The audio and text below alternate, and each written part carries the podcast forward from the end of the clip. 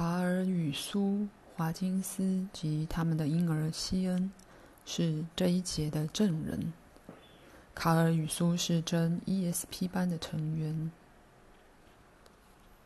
晚安，我们的朋友，晚安。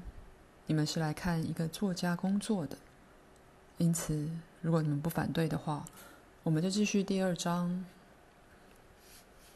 现在，既然我们体认到我们的身份并不依赖形象，所以我们自然不怕改变它。而且知道我们能采用任何我们想要的形象，我们并没有你们所谓的死亡。我们的存在带我们到很多其他的环境，而我们也与之打成一片。我们遵循在这些环境中所存在的法则。我们在这儿的人全是教师，因此我们也调整我们的方法。以便对实相具有不同观念的人都能了解他们。意识不依赖形象，如我前面说过的，但他却总在想办法创造形象。我们不生存在你们所知的任何时间架构之内，分秒、钟点和年月已失去其意义和魔力。不过，我们对其他系统内的时间状况十分清楚，而在我们通讯中也必须予以考虑，否则没人会懂我们在说什么，并没有真正的界限分隔我所说的这些系统。唯一的分隔是由于人在感知与操纵方面具有不同的能力所引起的，例如。你存在于许多其他的实相系统里，但感知不到它们。甚至当某个事件由这些系统侵入你自己三次元的存在时，你也无法诠释它们，因为光是进入这一个事实就已经扭曲了它。我告诉你们，我们不感受你们的时间顺序，我们只游览过。不同的强度，我们的工作、发展与经验，全发生在我所谓的片刻点 （moment point） 之内。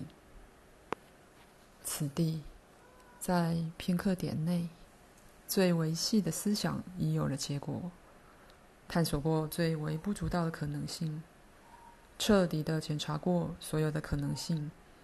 连最弱或最强的感受都照应到了，这很难解释清楚。但片刻点即我们的心理经验在其内发生的那个架构，在其中同时的行动，按照联想的模式，彼此自由的相随。举例来说。假装我想到了你，约瑟。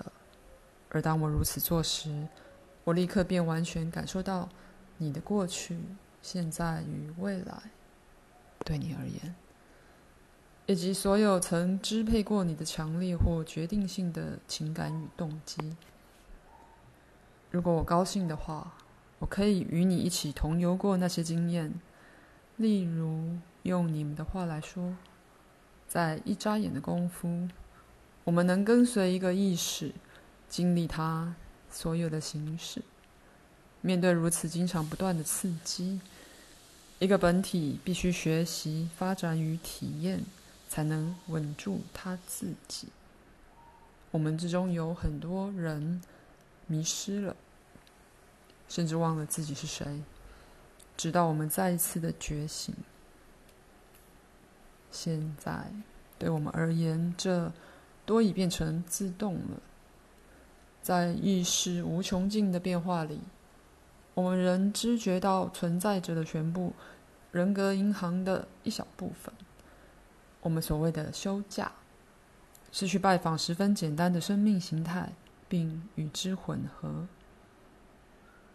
在这个情形下，我们沉溺于松弛与睡眠。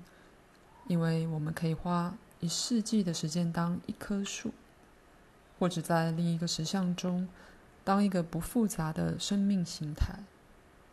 我们以简单的生存之乐来使我们的意识欢喜。你明白，我们可以创造出我们生长于其中的树林。不过，通常我们是非常活跃的。我们的全副精力集中在工作及新的挑战上。我们随时可由我们自己，由我们自己心里的整体，造出其他的人。不过，这些人此后必须用他们天赋的创造能力，各凭本事去发展。他们可以自由的走他们自己的路。不过，我们不轻易这样做。现在你们可以做第一次的休息，待会儿我们继续。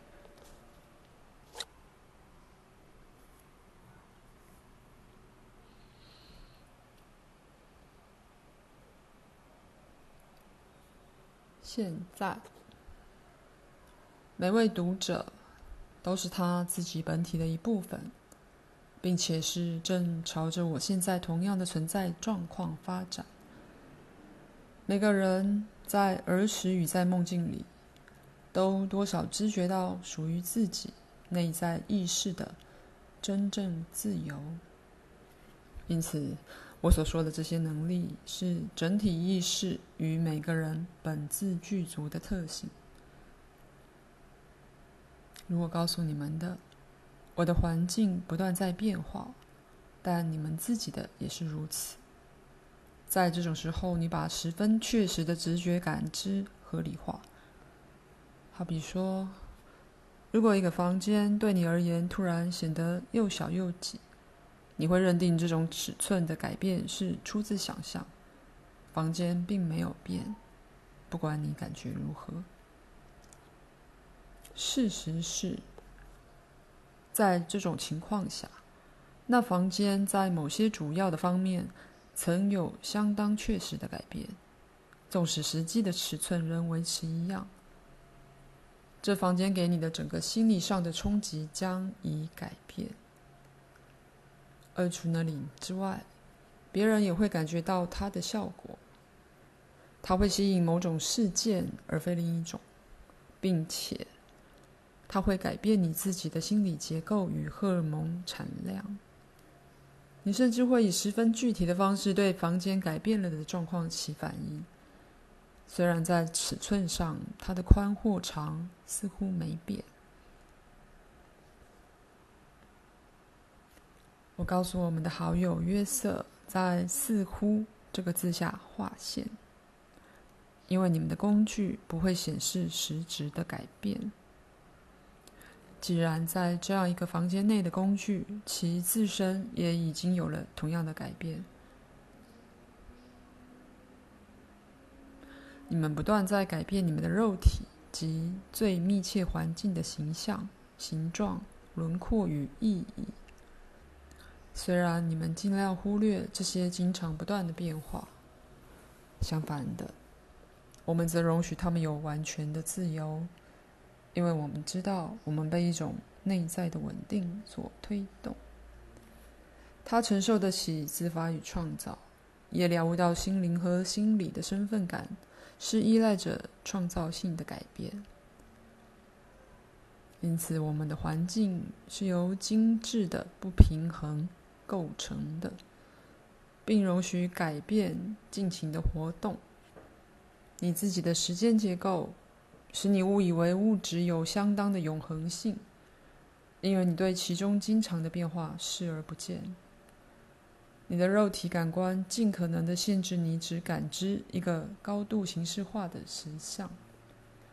通常，只有经由直觉的应用，以及在睡梦中，你才能觉察你自己的或任何别的意识本质上是在快乐的。变化的。我的责任之一就是要在这种事情上开导你们。我们必须用那些你们至少相当熟悉的概念。在这样做时，我们因而利用我们自己的那些人格中，你们能与之建立某种程度关系的那个部分。我们的环境没有止境，以你们的话来说，不会缺乏可在其中运作的空间或时间。现在，对没有合适的背景与发展的任何意识而言，这都会给他极大的压力。我们没有一个简单安适的宇宙可躲藏在内。我们对在我们所知的意识之外缘闪现的其他相当陌生的实相系统仍然保持警觉。各种不同的意识种类之多，远超过物质形象，而每一种意识皆有它自己的知觉模式，居住在它自己的伪装系统里。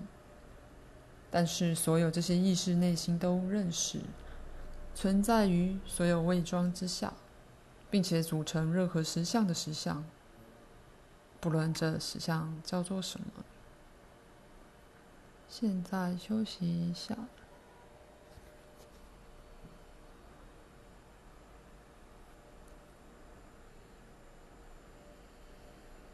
现在，在梦境。许多这种自由对你们而言都相当的自然。你们常为练习应用这种潜能而形成梦中环境。以后我至少会谈到一些如何认识你们自己那些心灵记忆的方法，将它们与你们在日常物质生活中的熟练相比较。因此，由学着改变及操纵你的梦中环境。你能学着改变你的物质环境，你也能建议特定的梦，在其中看到一个你所想要的改变，而在某种条件下，这些改变随即会出现在你的物质实相中。现在你常在不知不觉中做这件事，整体意识采取各种形式。它却并不需要总是在一个形式之内，并非所有的形式都是具体的。因此，有些人格从未有过身体，他们沿着不同的方向进化，而他们的心理结构也与你们的迥异。某种程度来说，我也曾旅游过这种环境，可是意识必须显示自己。它不能不存在，它是非实质的，因此它必须以别的方式显示它活起来了。例如，在某些系统，它形成高度整合的数学与音乐的模式，它们本身又成为对其他宇宙系统的刺激。不过，我对这些并不十分认识，不能很熟稔地谈它们。如果我的环境不是个永久的结构，那么就如我曾告诉你们的，你们自己的环境也不是。如果我知道我现在是经由鲁伯在通讯，那么以不同的方式，你们每个人也在与其他的人格，或透过其他的人格以心电感应沟通。虽然你们对你们的成就少有所知。现在我要结束这一节，我想为我们这的小朋友唱支催眠曲，不是为本书的，但我唱不成调。我衷心祝你们全体晚安。